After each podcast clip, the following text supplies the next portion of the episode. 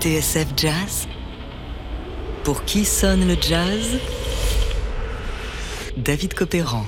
Aujourd'hui, Benny Goodman Sextet, une anthologie du swing, première partie.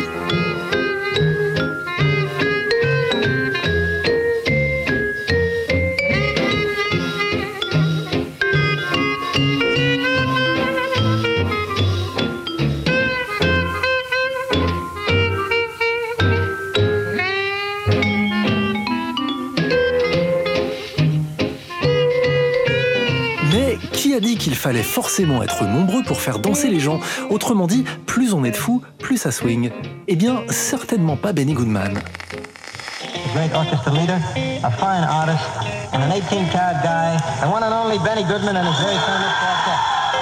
Pendant deux ans, entre 1939 et 1941, alors que l'ère des big bands était à son apogée, le clarinettiste et roi autoproclamé du swing dirigea un petit groupe de six musiciens clarinette, vibraphone, piano, guitare électrique, contrebasse et batterie, il n'en fallait pas plus pour réinventer la grammaire du swing et laisser une poignée de face à la postérité.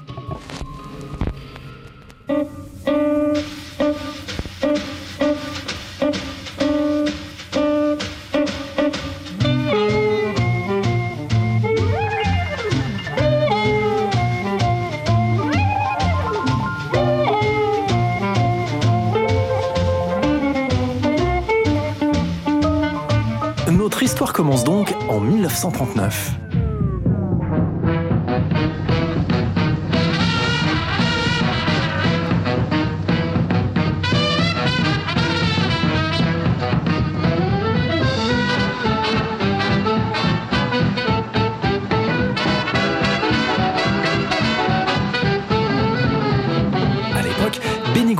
Navigue entre deux eaux.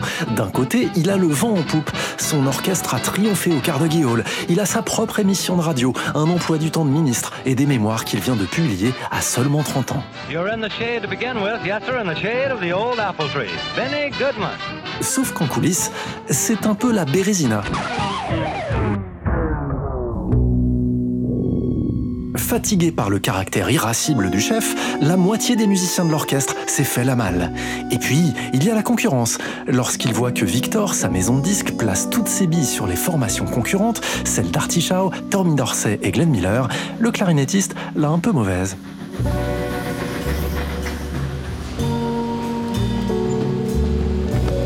Ainsi, lorsqu'il pose ses valises à Los Angeles le 10 août 1939, Benny Goodman n'est pas dans son assiette. Néanmoins, le roi du swing, un blanc, ce qui fait sourire pas mal de musiciens afro-américains, eh bien le roi du swing entend bien récupérer son trône. Il vient de signer un nouveau contrat avec la Columbia et doit inaugurer un engagement dans un club de Beverly Hills. C'est dans ce contexte qu'il va faire une rencontre qui va changer sa vie, celle du musicien le plus incroyable, dit-il, que j'ai jamais vu. Música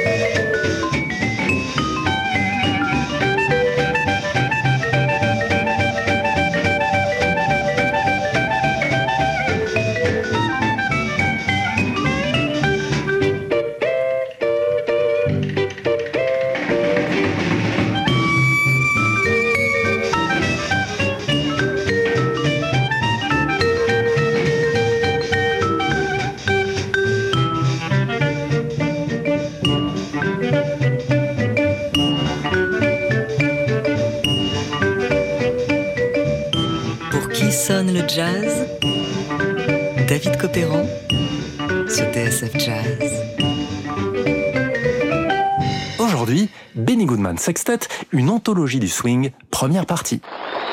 Now it's time for the famous Goodman Sextet. You ready, Benny? Ready, Ted.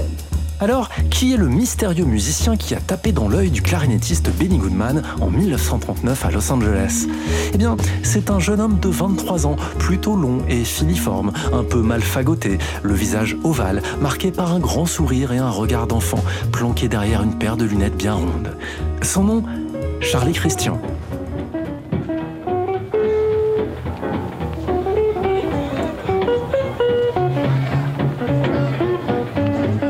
Première fois qu'il le voit, Benny Goodman a du mal à imaginer que cet Afro-Américain venu d'Oklahoma City va révolutionner l'usage de la guitare et ouvrir la voie à Barney Kessel, Wes Montgomery, Jimi Hendrix et B.B. King. Et pourtant si, Charlie Christian, ce jeune homme timide et introverti, a un truc en plus, je veux dire, en plus de son talent.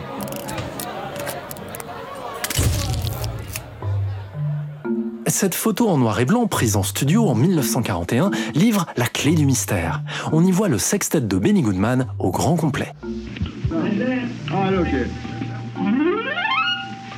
Tout à droite, assis au piano, c'est Johnny Garnieri. Debout, derrière le piano, Benny Goodman et le saxophoniste Georgie Old. À la batterie, Dave Toff. Et au fond, à la contrebasse, Artie Bernstein.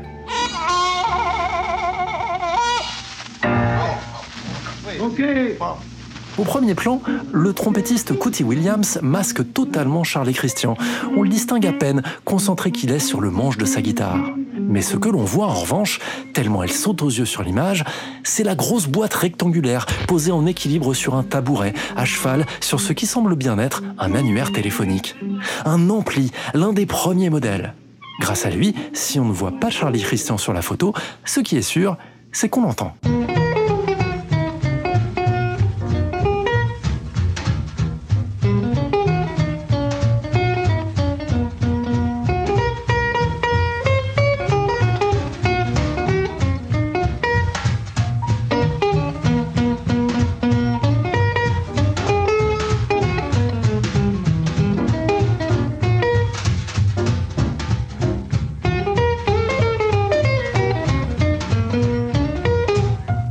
Pas le premier à avoir enregistré sur une guitare électrique, Charlie Christian figure bien parmi les pionniers, puisque c'est lui qui va porter l'instrument au premier plan.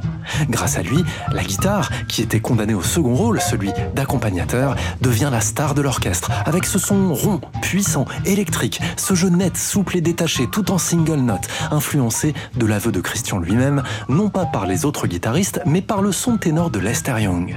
Bref, avec Charlie Christian, on assiste bien à la naissance d'une figure, celle du guitar héros.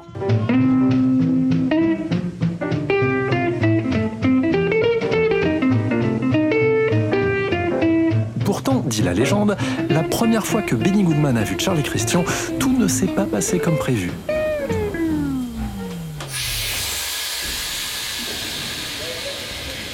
Arrivé par le train avec sa Gibson ES 150 sous le bras, Christian, recommandé par le producteur John Hammond, qui l'a fait venir d'Oklahoma City, ne fait pas le malin. Lorsqu'il débarque en studio, en effet, Benny Goodman lui interdit de brancher sa guitare sur l'ampli. Ce qui, avouez-le, est un peu ballot. Une sorte de bizutage en quelque sorte. One more, huh? Okay, Benny. Well, Charlie, you know, when you start your chorus, you think your thing is still a little too loud. Heureusement, les choses vont vite rentrer dans l'ordre. Le soir même, Goodman invite le petit nouveau sur scène, et là, Christian, ce jeune guitariste sorti de nulle part, peut enfin laisser parler les watts. That's the new group within the band, the Sextet. Lionel Hampton at the vibraharp, Fletcher Henderson at piano, Arthur Bernstein at the bass, Nick Fatul at the drums, Charles Christian at the guitar, and Ben at clarinet. The selection is one we've been asked to repeat since its debut three weeks ago. Flying home. Pas le type le plus imposant du monde, raconte Benny Goodman, mais bon Dieu, lorsqu'il s'asseyait et prenait sa guitare, c'était quelque chose. Il avait toujours un coup d'avance. À entendre, c'était un vrai régal. Voilà comment, très vite, le nouveau sextet de Benny Goodman va prendre sa vitesse de croisière et conquérir le public. Pendant deux ans, entre 1939 et 1941, le groupe va faire la pluie et le beau temps sur la planète Swing, enregistrant quelques-unes des faces les plus réjouissantes de l'époque. Alors, avant de vous retrouver dans la prochaine émission pour la suite de notre histoire, écoutons l'une d'entre elles, Seven comme Eleven, une composition à quatre mains signée Benny Goodman et Charlie Christian. Petit bijou de mise en scène avec l'apparition successive des différents acteurs, dont Lionel Hampton au vibraphone, et la superposition des lignes instrumentales, basses et mélodiques dans un joli contrepoint. Un vrai délice.